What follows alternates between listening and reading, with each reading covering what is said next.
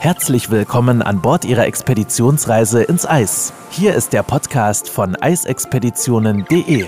Christina Hillemann ist Ihre Botschafterin und absolute Expertin, wenn es um Reisen in die Antarktis und Arktis geht und nimmt Sie mit in die unberührten polaren Regionen dieser Erde. Begeben Sie sich auf die Spuren von Roald Amundsen, Sir Ernest Henry Shackleton oder Fridtjof Nansen und werden Sie selbst zum Entdecker. Herzlich willkommen zur 161. Folge unseres Podcasts. Das Thema heute ist die leider mittlerweile auch auf der Südhalbkugel und somit auch in Südgeorgien ausgebrochene Vogelgrippe, die aktuell die Antarktis-Saison ein bisschen schwieriger gestaltet und einen kleinen Schatten über die Antarktis-Saison wirft. Trotzdem sind die Gäste nach wie vor sehr begeistert und gibt, glaube ich, niemand Besseren, mit dem ich darüber sprechen könnte, als unser Freund und ähm, ja, Geschäftsführer von Polar Journal, der Biologe Michael Wenger. Dr. Michael Wenger, hallo, grüß dich, mein Lieber. Wie geht es dir?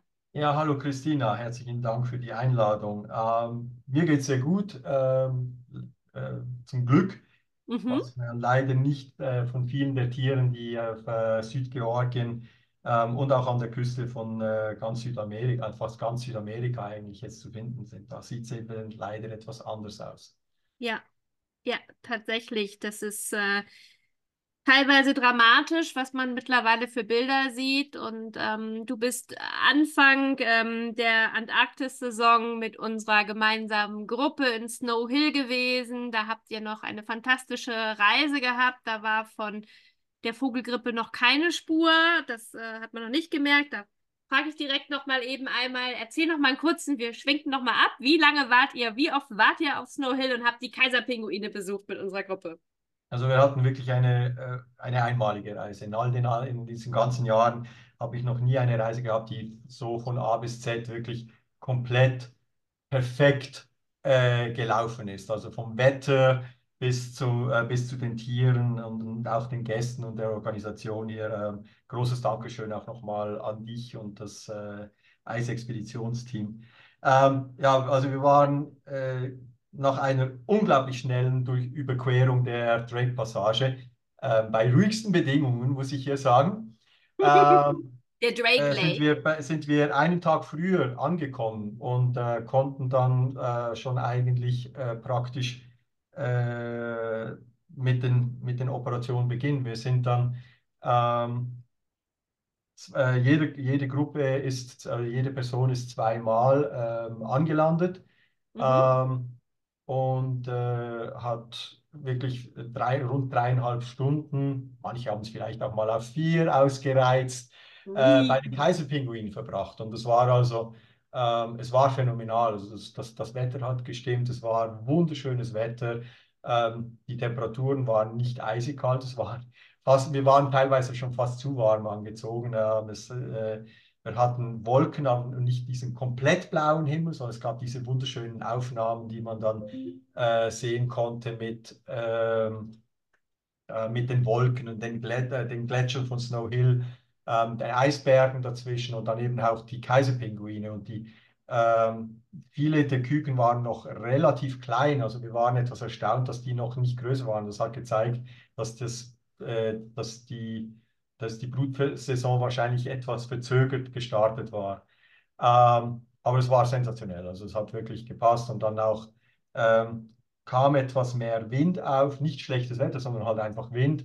Ähm, dann sind wir, äh, haben wir die die Ecke verlassen, sind runtergefahren und hatten noch unglaublich tolle Tage. Ein, ein Plus, äh, dass wir einfach so einen Zucker ähm, unten an der antarktischen, im unteren Bereich der antarktischen Halbinsel ähm, bei äh, Anvers und Brabant ähm, haben wir vieles gemacht. Wir haben nochmal Helikopterrundflüge gemacht, wir haben Zodiac-Ausflüge gemacht und das alles eigentlich immer bei, ja, bei Wetterbedingungen, die besser hätten es nicht sein können. Also es war wirklich äh, ja, alle hatten dann Angst, ja, die Rückkehr durch die Drake-Passage, da werden wir, da werden wir dann dafür bestraft für das schöne Wetter. Man kennt das ja. Aber nichts nix da. Der letzte, äh, der, der letzte Tag war dann ein halben Tag, wo wir etwas mehr Wind haben, damit die Leute, die auch mal etwas Schiffsbewegung noch erleben wollten, auch mal noch zumindest ein leichtes Schaukeln verspüren konnten. Aber es war also nichts, nichts, absolut gar nichts. Ähm, traumhaft, absolut traumhaft. Es war, ich, ich, äh, die, die Reise gehört tatsächlich also in meine Top 3. Oh, jetzt sind wir neugierig. Das verrätst du uns zum Schluss, was äh, die anderen beiden Reisen der Top 1 sind. Aber kommen wir zum Thema, denn ähm, tatsächlich auch wir haben lange gezittert, was passiert. Wird Snow Hill vielleicht auch davon betroffen sein? Könnte das ein Thema werden?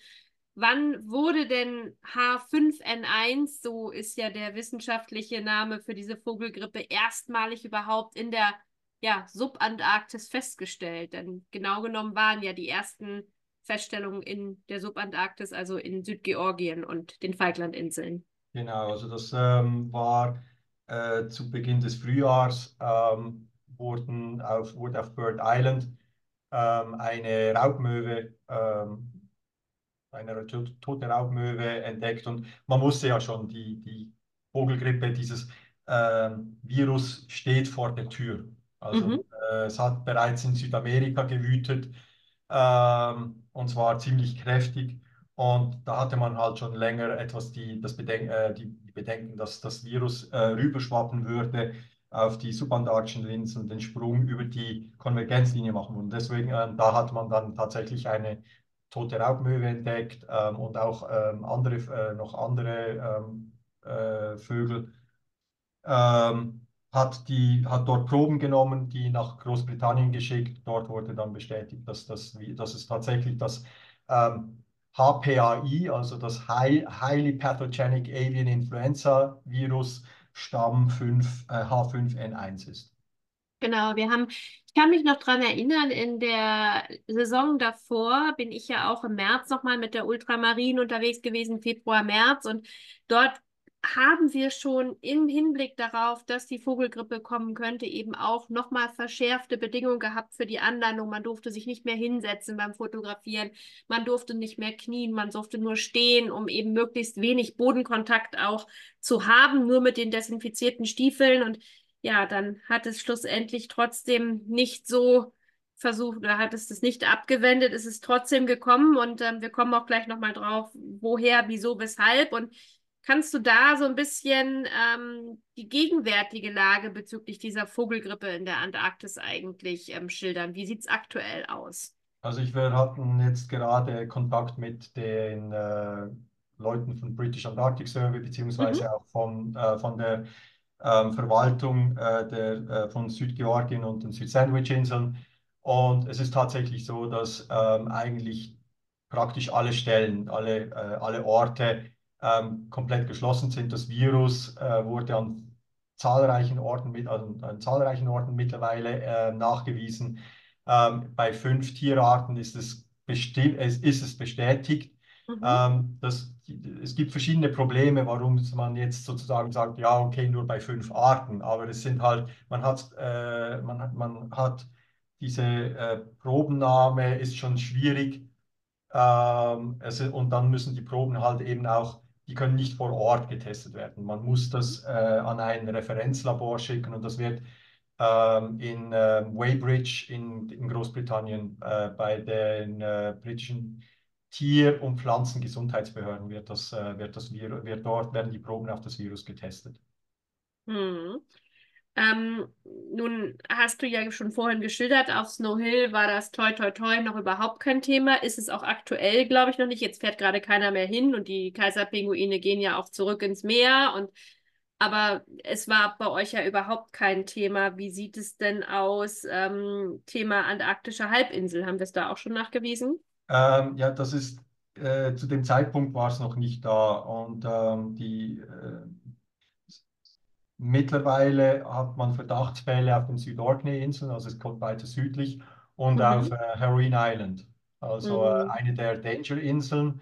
Ähm, de, dieser Archipel, der da wirklich an der Spitze der antarktischen Halbinsel ist, also noch nicht die Halbinsel selbst, aber es ist praktisch ähm, an der Türschwelle. Also es ist jetzt nicht mhm. nur am Eingangsbereich, sondern wirklich vor der Türschwelle, also ähm, äh, wo man Verdachtsfälle hatte. Es ist aber noch nicht endgültig bestätigt, weil hier ist auch eine der Problematiken. Ähm, die Fälle, die man bis jetzt äh, entdeckt hat, äh, sind nicht bei Pinguinen oder bei Albatrossen nachgewiesen worden. Ähm, äh, diese, dieser Nachweis steht noch aus, wobei, wir da auch keine Informationen darüber erhalten haben, ob es einfach tatsächlich keine toten Tiere äh, entdeckt wurden oder ob man äh, die Untersuchungen im Moment noch macht. Welche Vorkehrungen treffen denn die Expeditionsreiseveranstalter, also die Reedereien, um eben auch die Verbreitung der Vogelgrippe in diesem empfindlichen Ökosystem so ein bisschen aufzuhalten oder zu verhindern?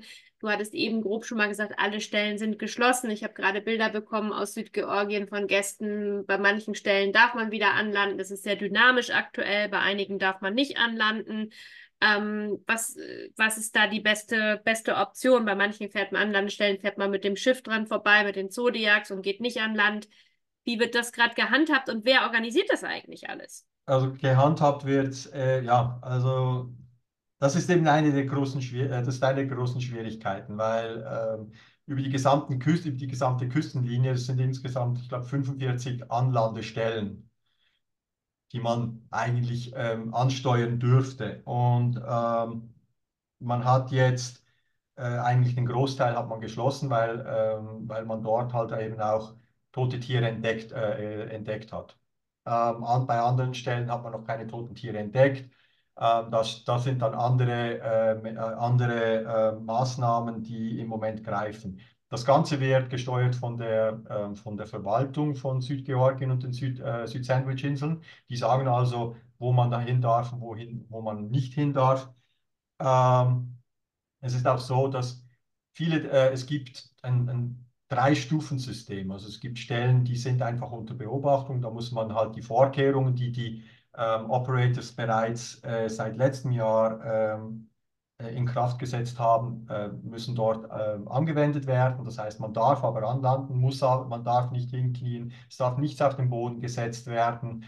Ähm, und zwar dieses Nichts auf dem Boden, das bezieht sich auf Stoffe, auf, auf, auf ähm, Fabrics, also auf äh, Dinge, die sozusagen, Rucksäcke, wo, wo, wo Partikel haften bleiben können. Mhm. Ähm, Plastik, das man, aus, dass man äh, dann auch ähm, desinfizieren kann, dass man ähm, spülen kann etc., dass auf dem, äh, auf dem Schiff dann ähm, gereinigt werden kann, das äh, ist was anderes. Da gilt dasselbe, das ist dasselbe Prinzip wie bei den Gummistiefeln. Es gibt verstärkte äh, Desinfektionsmaßnahmen, also die Stiefel werden mehrfach gereinigt. Es reicht hier nicht nur einfach mehr durch das äh, Verkon-Bad äh, zu gehen, sondern es wird wirklich geschrubbt ge, ähm, und, und geputzt und, und desinfiziert und wieder desinfiziert.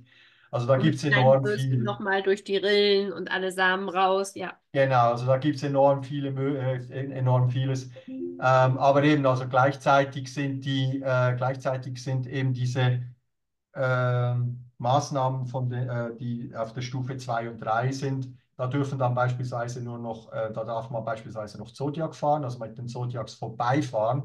Man darf aber nicht mehr anlanden. Ähm, äh, und auch die Wissenschaftler, die dort die Proben nehmen sollten, sind diesen Maßnahmen unterstellt. Das heißt, die dürfen dann auch nur unter bestimmten Bedingungen, mit bestimmten Maßnahmen dorthin gehen. Und dann gibt es die Stellen, die komplett geschlossen sind. Die sind also auch für die Wissenschaft ähm, komplett geschlossen. Da darf keiner hin, weil auch Wissenschaftler natürlich dieses Virus ähm, äh, verbreiten können. Also die, die Chance halt besteht. Und das ist eben die große Krux an der ganzen Sache ja, man hat nicht von allen Orten ähm, eine Übersicht, einen Überblick, wie viele Tiere, welche Tiere ähm, davon betroffen sind. Das wäre Und, tatsächlich ähm, auch, ja. ja. wäre tatsächlich auch eine Frage. Ähm, sind denn davon ausschließlich Vögel aktuell betroffen? Denn ich habe, da kommen wir auch gleich nochmal drauf, in der Antarktis eben, es, es, sind ja nicht nur die Pinguine und die, die Raubmöwen, sondern es sind ja mittlerweile auch ja, Seebären, Seeelefanten, Genau, also ähm, das, das Virus hat, äh, ist nicht mehr nur ein Vogelvirus, äh, ein Vogelgrippevirus. Es hat mittlerweile sich auf die Meeressäuger ähm, übersetzt und hat dort ähm, ebenfalls ziemlich ziemlich massiven Schaden angerichtet. Also entlang der südamerikanischen Küste, das habe ich heute erst gerade ähm, äh, als, äh, als Information erhalten, ähm, ein massives Sterben an, jungen, an, an kleinen Seeelefantenbabys ähm, an, der, an, der äh, an der argentinischen Küste halt verzeichnet. Also es war, ähm, äh, die Tiere sind dort ähm, durchaus viel stärker betroffen, als, als es bisher an, äh, den, den Anschein gehabt hat. Und äh, man hat das Virus auch bei äh, Pelzrobben nachgewiesen. Also es sind auch Meeressäuger äh, davon betroffen, also von Meeressäugern, also Robben halt äh, davon betroffen. Ähm, ja, jetzt ist ja gerade die Situation, gut, wir, wir, wir sperren eine Anlandestelle oder wir eben gehen auch mit mit äh, viel mehr desinfizierten Gummistiefeln, dreimal desinfizierten Gummistiefeln, ohne dass wir uns hinsetzen an Land, halten noch mehr Abstand. Das ist das eine.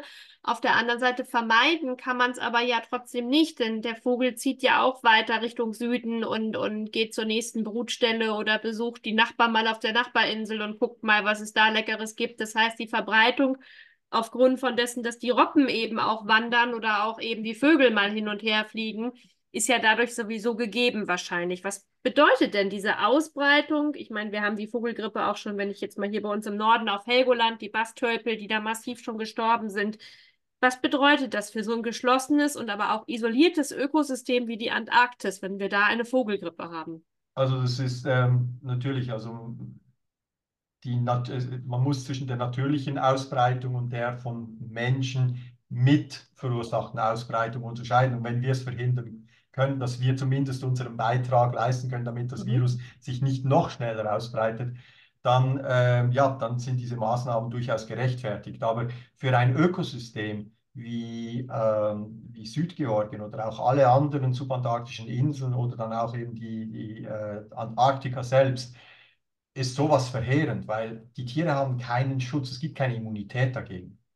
Ähm, und da, da, greift, wir haben es jetzt selber erlebt, jahrelang äh, mit äh, Covid, ähm, wenn ein Virus in ein solches System reingeht, wo es keinen Schutz gibt, dann werden die Tiere krank und dann ist im Prinzip, dann ist es sozusagen Survival of the Fittest. Also dann, dann wirkt hier wirklich die natürliche ähm, was sagen Sie natürlich auslese. äh, Tiere mit, den, äh, mit dem stärksten Immunsystem können es äh, schaffen äh, oder mit dem äh, anpassungsfähigsten Immunsystem, da wo das Immunsystem dann halt schnell reagieren kann und dem, äh, dem Virus etwas entgegensetzen kann. Aber, ähm, grundsätzlich läuft, das ist so ein Flächenbrand. Da kommt das Virus rein und dann breitet sich das wirklich rasant aus. Und das hat man auf Südgeorgien jetzt gesehen. Also innerhalb von kürzester Zeit ähm, hat sich das Virus über die Insel ausgebreitet. Was natürlich ähm, dramatisch ist, wenn wir überlegen, dass sich ja die Pelzroppen und die Seeelefanten gerade erst wieder gut erholen in den letzten Jahren, die ja lange auch von der Jagd früher noch geplagt waren. Genau, und, äh, und da ist es dann, sind es dann halt eben nicht ähm, unbedingt die, die wirklich großen Tiere, sondern es sind die kleinen, es sind die Jungtiere, die, die kommen zur Welt, ähm, haben schon ja, die müssen ein Immunsystem erst aufbauen. Das nehmen die, so, die haben zwar ein angeborenes Immunsystem, genetische Faktoren, die mitgegeben werden, aber die nehmen auch, die nehmen ein, dann gibt es noch dieses, äh, das, das, das, zweite Immunsystem, das mit der Muttermilch übertragen wird, also dies, das, äh, die Immuninformationen, die von der Mutter auf das Jungtier übergeben werden und mit der Muttermilch gegeben werden.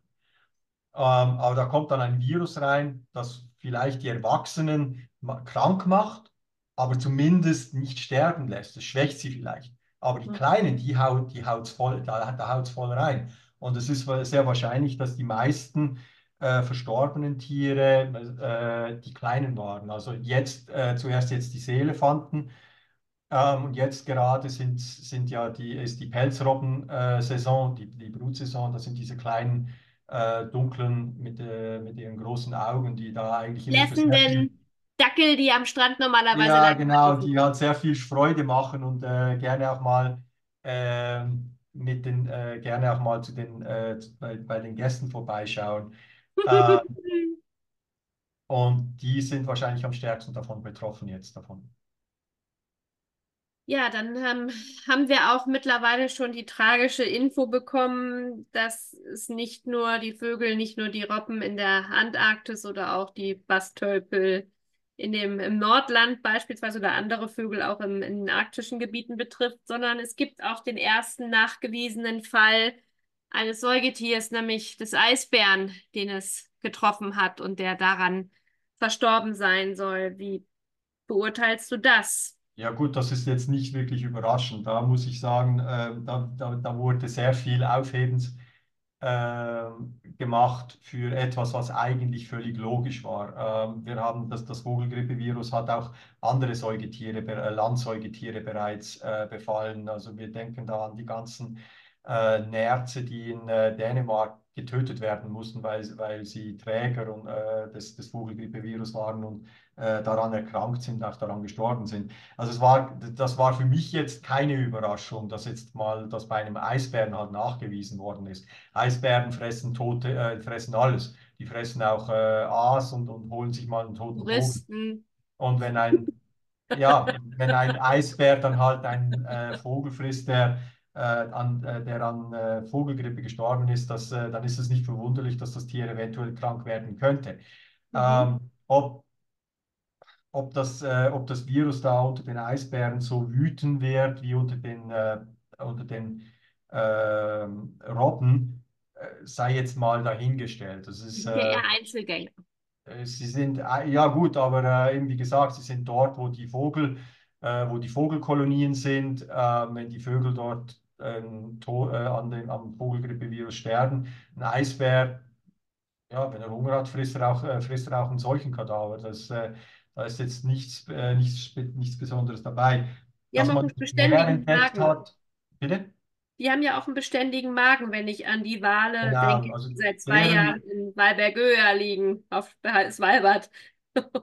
genau, also wenn da noch die, die, die, ein, ein, ein toter Wal, der schon irgendwie seit Monaten vor sich hingammelt, da wird trotzdem noch reingehauen, als gäbe es. Ähm, und die Tiere haben auch ein, ein, ein, sehr starkes Immunsystem halt. Das ist vielleicht äh, dann ein, äh, etwas, was, den, was einem Eisbären vielleicht, oder der Eisbärenpopulation vielleicht äh, eine Rettung geben kann, dass die, äh, dass die halt ein stärkeres Immunsystem haben, besseres Immunsystem, das mit dem Virus besser umgehen kann, als das bei Pelzrobben und Seelefanten ist, die halt keine Aasfresser sind. Mhm. Das kann durchaus sein, aber da, das, das ist Spekulation, das lässt sich jetzt hier auf die Art und Weise jetzt nicht wirklich sagen. Aber man kann davon ausgehen, man hätte wahrscheinlich viel, viel mehr tote Eisbären entdeckt, wenn das Virus bei Eisbären einen ähnlichen Effekt halt, äh, hat wie bei Robben. Mhm. Das macht ein bisschen Hoffnung auf die Arktis-Saison. Ja, gut. Ähm, da ist auch halt wieder der große Unterschied. Arktis ist schon bewohntes Gebiet. Da jetzt ähm, sozusagen Maßnahmen treffen zu wollen, die sagen, ja, wir schließen einfach alles ähm, oder setzen dieses, äh, setzen dieses ähm, System in Kraft. Ähm, die Leute gehen da sowieso hin. Also da wird schon von, äh, da wird jetzt, da sind jetzt Leute schon unterwegs, wenn, wenn Meereis da ist, ähm, die, die, die Robben jagen und so weiter. Also das, da kann man es noch weniger verhindern, dass der Mensch ähm, das mit ähm, das Virus sozusagen mit ähm, verbreiten würde. Ähm, zum anderen ist das Virus dort ja bereits auch schon gewesen. Also das Virus, äh, die, die Tiere ist dort sind mindestens eine Saison länger ähm, dem Virus ausgesetzt gewesen als jetzt äh, in, in der Antarktis. Deswegen, ja, also es ist wahrscheinlich, dass wir, äh, dass, dass man es, äh, dass wir auch dieses Jahr ähm, an einigen Stellen vermehrt tote Vögel entdecken werden, vielleicht auch ähm, das eine oder andere tote Säugetier, Füchse beispielsweise könnten, äh, könnte es auch sein. Aber ähm, wie gesagt, die Tiere hatten etwas mehr Zeit, um sich anzupassen. Hm. Nichtsdestotrotz, was können wir Menschen tun? Was können wir als, als Gäste tun in den polaren Regionen? Ähm, was ist dein Tipp? Ja, unbedingt den, halt, äh, unbedingt die, die Maßnahmen, die von äh, der IATO jetzt in der Antarktis äh, aufgesetzt worden sind und auch von den, ähm, von den Ländern, in denen das äh, Virus halt ähm, bereits vorhanden ist, umgesetzt werden. Also die, all diese Maßnahmen halt wirklich befolgen. Und zwar, die, das, das ist nicht, die sind nicht dazu da, um, die, um den Reisespaß oder diese, diesen, diesen äh, Ausdruck Reisefreude äh, zu versauen, sondern die sind da, um die Tierwelt zu schützen, damit die Leute, die dort dann hinreisen, tatsächlich auch noch was zu gucken haben.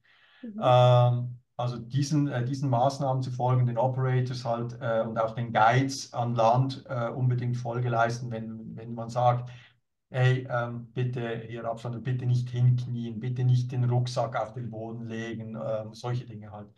Ähm, unbedingt die, äh, die, die, die äh, Desinfektionsstation äh, benutzen, ähm, sicherstellen, dass man vielleicht auch halt die eigene Kleidung äh, wirklich gereinigt hat. Und wer jetzt ähm, in der Antarktis gewesen ist und vielleicht plant, dann ähm, mal mit, seinem Kleid, mit seiner Kleidung hier zu Hause ein bisschen äh, wieder rauszugehen oder vielleicht auch dann in die Arktis zu fahren, ähm, unbedingt sicherstellen, dass die Kleidung halt wirklich auch gereinigt ist, also halt wirklich gereinigt, nicht nur irgendwie mal kurz mit einem nassen Lappen drüber oder einmal kurz, äh, die, diese, was bei Männern ja sehr beliebt ist, einmal kurz in den Trockner und dann geht's wieder. äh, äh, sondern halt Wo machst richtig, du das? richtiges, richtiges. nein, nein, nein, ich, ich gehöre zu, ich gehöre zur, äh, ich gehöre zur äh, Gruppe alle äh, in die Waschmaschine. Erst die Waschmaschine und dann der Trockner. Und dann in den Trockner, genau. Trockner ist super. Ähm, nein, also äh, Spaß beiseite. Hier wirklich diesen, äh, diese, all diese Maßnahmen, die ähm, aufgesetzt worden sind, diese Regeln, diese teilweise auch Gesetze halt wirklich befolgen und nicht das Gefühl haben, ja, das ist ja, äh, das gilt für mich nicht. Gibt es internationale Kooperationen, die mittlerweile existieren, die sich auch ja, um, um dieser Verbreitung der Vogelgrippe in, gerade insbesondere in den Polarregionen entgegenzuwirken? Gibt es dort? Ja, also da, äh, die gibt es tatsächlich. Die ähm, gerade in der Antarktis, wo ja eben auch der Antarktis-Vertrags, äh, das Antarktis-Vertragswerk ähm, äh, angewendet wird, da arbeiten die äh, verschiedenen ähm, Gruppierungen zusammen. Und das ist, das ist das Schöne. Also hier funktionieren diese internationalen Kooperationen durchaus.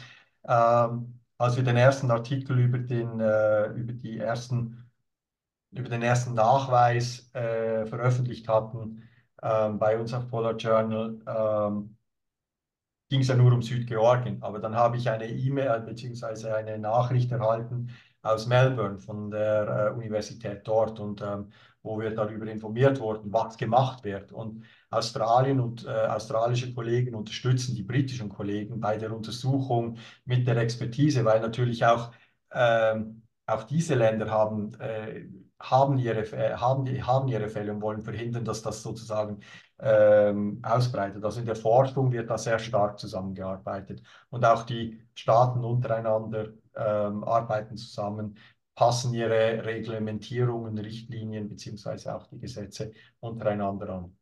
Also da wird sehr viel gemacht. Was mich freut, und ähm, du hast eben schon gesagt, es wird eben auch viel geforscht in dem Bereich schon. Jetzt denken wir an Covid und natürlich äh, hat Covid bei uns immer noch, also es ist immer noch präsent und gerade hier bei uns in Hamburg ist auch gerade wieder so ein Peak erreicht und egal, wo man hinhört, ähm, irgendjemand im Bekanntenkreis ist immer gerade wieder Corona-positiv, aber man bekommt es eben besser in den Griff heutzutage vielleicht auch als früher und ähm, wir lesen eben nicht mehr von vielen Todesfällen. Somit ja, wie soll ich sagen, ein, jedes Virus findet so ein bisschen sein Ende oder es, es flacht ab, nennen wir es so, wenn es auch nie endet irgendwie. Gibt es denn auch Prognosen bezüglich der Vogelgrippe über die Auswirkung und die Welle, wie lange langfristig sich das im Prinzip ziehen kann in, in den Regionen, in den Polarregionen? Oder gibt es Prognosen, dass man sagt, naja, vielleicht noch zwei Saisons oder womit rechnet man? Ähm, das ist etwas schwieriger äh, hier, weil das Vogelgrippevirus natürlich eben nicht nur eine einzelne Art wie bei uns, es hat einfach den Men Covid hat einfach den Menschen erwischt, zack, und ähm, dann, dann, kann man es etwas abschätzen. Ähm, hier ist es halt, hier sind viele, äh, hier sind viele verschiedene Arten betroffen ähm, und jede reagiert wahrscheinlich etwas unterschiedlich. Ähm, Und das, das macht es etwas schwierig zu sagen, wie, die, ähm, wie lange man sozusagen damit leben, mu- äh, wie lange die, diese, ähm, das Virus wüten wird. Ähm, es gibt natürlich Modell, äh, es gibt Modelle, Modellberechnungen. Ich habe jetzt hier die Zahlen auch nicht, aber nicht im Kopf. Ähm, aber es ist halt wirklich so, dass ähm, man äh, davon ausgehen kann, dass das Virus wird, das wird jetzt nicht mehr weggehen. Das ist jetzt da. Mhm. Das wird immer wieder eingeschleppt, weil es Mhm. kommt ja aus den, es kommt aus den nördlichen Gebieten, beziehungsweise im Norden aus den etwas südlichen Gebieten. Also es kommt immer wieder rein. Auch hier ist es jetzt halt, wie werden die Tiere sozusagen immunisiert? Und ähm, bei uns war es halt so, wir haben, äh, wir haben die Strategie gefahren, wir, lass, äh, wir lassen die Menschen impfen. Auch wenn Mhm. nicht unbedingt alle damit einverstanden gewesen sind. Anderes Thema. Ähm, da gibt es das halt nicht. Mhm. Ähm, Tiere werden sozusagen einfach, wer überlebt, Mhm. hat, äh, Immun, äh, hat, Immunkörper. Dann kommt es halt darauf an, wie schnell verändert sich hier auch wieder das Virus, weil das ist ja ein Wettrennen, Virus gegen, äh, gegen Immunsystem. Mhm. Ähm, das Virus will überleben, der, der Wirt will überleben sozusagen. Und Mhm. ähm, entsprechend gibt es da halt dieses Wettrennen. Ähm, und wir werden wahrscheinlich in, den, in der Zukunft halt jetzt dieses Vogelgrippevirus, also diesen Stamm dieses Vogelgrippeviruses ähm, dort sehen. Der wird sich aber über die Zeit verändern. Also ähm, es kann durchaus sein, dass schon im nächsten Jahr zumindest vielleicht die, äh, die Meeressäuger sich etwas äh, wieder davon erholen. Ähm, es ist schwierig zu sagen. Also es lässt sich hier kein, keine Vorhersage im Sinne von, ja, in, in, in drei Jahren werden wir hier, das äh, ja, wird man hier nichts mehr sehen. Weil, wie gesagt, das hängt, das kann auch wieder eine neue Welle kommen, eine neue Variation, eine neue Mutation des Virus. Mhm. Trotz allem, also die Rückmeldung ähm, unserer Gäste, und wir haben viele Gäste, die gerade unterwegs sind und auch auf Südgeorgien, ist, dass sie die Reise ihres Lebens gerade erleben, dass es trotzdem wunderbar ist, dass nicht alle Stellen betroffen sind und man trotzdem Königspinguine, Seeelefanten und Pelzroppen satt sehen konnte, praktisch. Ähm, ja, die Begeisterung ist nach wie vor da. Das ist nach wie vor eine einzigartige, schützenswerte Region und unsere Gäste sind vielleicht sogar noch dreimal mehr als Botschafter wiedergekommen jetzt durch die aktuelle Situation, weil man auch sieht, wie, wie fragil dieses Ökosystem ist und wie schützenswert letztendlich auch. Du hast vorhin davon gesprochen, dass es auch andere wunderschöne Reiseziele gibt. Und du hast gesagt, in den Top 3 war definitiv Snow Hill, unsere gemeinsame Gruppe. Jetzt bin ich zum Abschluss einmal neugierig. Was sind die anderen beiden der Top 3 Gebiete? Äh, ja, also die, ähm, die anderen beiden, äh, die anderen beiden äh, Ziele, das sind, das eine ist die, ähm, sind die neuseeländischen subantarktischen Inseln. Ja. Die sind ein, äh, die sind ein absoluter Traum. Also das ist ähm, ein, ich, ich könnte jetzt natürlich sagen, ja, es ist ein Pendant zu Südgeorgien, auch ein äh, Tierparadies oder so. Ähm, für mich aber nochmal eine, äh, einen Tick spezieller, weil es dort Tiere gibt, die wir, äh, die wir halt hier in der Form nicht kennen. Wir sind sehr ähm, Südatlantik äh, orientiert, die Tiere, äh, die Tierwelt im Prinzip zwischen der Spitze von Südamerika und ähm, Südafrika, also diese Ecke. Mhm. halt, ne? Mhm. Ähm, und wenn man dahin geht, dann ist es ähm, ein komplett, eine komplett andere Welt. Also das ist eine, eine andere, eine andere Landschaft, eine andere, ähm, eine, eine, eine andere ähm, Tierwelt. Also es ist halt wirklich was nochmal noch mal was ganz, an- noch mal was ganz anderes. Ähm, das Das heißt, wer Südgeorgien gesehen hat, sieht nicht das Gleiche, wenn er in die neuseeländische Subantarktis geht, Auf keinen Fall. Das Einzige, was, das Einzige, was vielleicht etwas ähnlich sind, sind die Königspinguine auf Macquarie. Aber, dann, aber damit ist dann auch schon, dann ist auch schon Ende im Gelände. Also, ähm, äh, okay, und die Seeelefanten, die sehen auch, äh, die sehen alle Ja. ziemlich ähnlich aus. Aber Ja. nicht, äh, und die riechen auch alle ähnlich. Aber äh, der. Rest ist also wirklich, ähm, es, ist eine unglaublich, es ist eine unglaubliche ähm, Landschaft, eine unglaubliche Tierwelt. Also man, ähm, ja, also für mich ein, ein, absolut, äh, ein, absoluter, ein absoluter Traum. Auch das Rossmeergebiet natürlich dann. Ähm, nochmal, äh, setzt da nochmal einen drauf. Also auch da, wer, Antarkt, wer antarktische Halbinsel gesehen hat, hat antarktische Halbinsel gesehen. Ähm, aber das ist nicht dasselbe, ähm, wie wenn man dann halt tatsächlich im Rossmeer ist. Und das Zweite. Ja, wenn, das, zweite wenn das halt stopp, aber wenn das jetzt gerade die Bewerbung darauf war, dass wir noch mal eine Podcast-Folge dazu machen, dann ähm, sage ich hier und jetzt ja gerne sofort. Lass uns über Termin sprechen. Können wir sehr gerne machen. Da, gebe ich, da, da, da, ich, da müssen wir aber viel Zeit einrechnen, weil ja, das, ja. da, da komme ich dann ins Schwärmen. ähm, und ja, die, zweit, äh, die, zweit, äh, die, die zweite Ecke, ähm, das ist und bleibt halt für mich, ähm, also das äh, ist die, das Hudson Bay, äh, das Hudson Bay, äh, das Hudson Bay Gebiet. Ähm, aber nicht Churchill. Vergessen wir Churchill. Wenn nein. gehen da nein, nein. Churchill weiter nach Norden, Arviat, ähm, so nahe, ähm, solche Erfahrungen mit, Eisbä äh, bei, mit Eisbären, das, das, das schlägt alles. Äh, Eisbären und Polarlichter. Ähm, das, ähm, ja, also da bleibt einem, bleibt einem kaum mehr, äh, da gehen einem die Superlative aus. Auch da sprichst du mir aus der Seele. Ich darf noch nicht zu viel verraten, aber ähm, ja, auch darüber können wir gerne noch mal eine Folge machen. Hervorragend. Ähm, ja, wir haben gehört, die Top 3 von Dr. Michael Wenger. Wir fassen kurz zusammen. Snow Hill, nördlich von Churchill, die Hudson Bay, aber nicht auf gar keinen Fall, und da bin ich absolut bei dir, Michael, nicht diese gepanzerten Unimogs, diese furchtbaren mit mit Eisbären füttern und man füttert keine Eisbären, das macht man nicht, man greift nicht in dieses wunderbare Leben ein. Und ähm, ja, die neuseeländische Subantarktis. Wir haben gerade Gäste unterwegs da auf der Les Soleil, die gerade unterwegs sind. Ach, damit Sie ihn sehen könnten. Sie ist schon abgefahren. Du bist zu spät.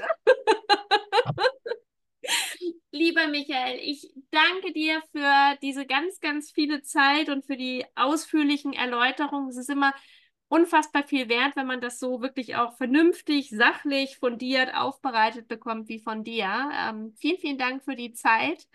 Und ja, vielen Dank, auch... dass ich das äh, hier äh, zum Besten geben durfte. Und ähm, ja, äh, ich wünsche all denjenigen, die jetzt noch Südgeorgien vor sich haben, eine ganz, ganz, ganz tolle Reise. Ihr werdet es trotz allem genießen können, weil Südgeorgien, das ist ein absoluter Traum. Es ist Magie pur. Ist es. Genau. In diesem Sinne, liebe Hörer, ich wünsche Ihnen auch einen schönen Tag noch. Vielen Dank fürs Zuhören und Sie wissen jetzt ja schon, die nächsten Folgen mit Michael kommen. Wir haben weitere Themen. Vielen, vielen Dank an dich vielen und Dank. an die Hörer. Bis zum nächsten Mal. Machen Sie es gut.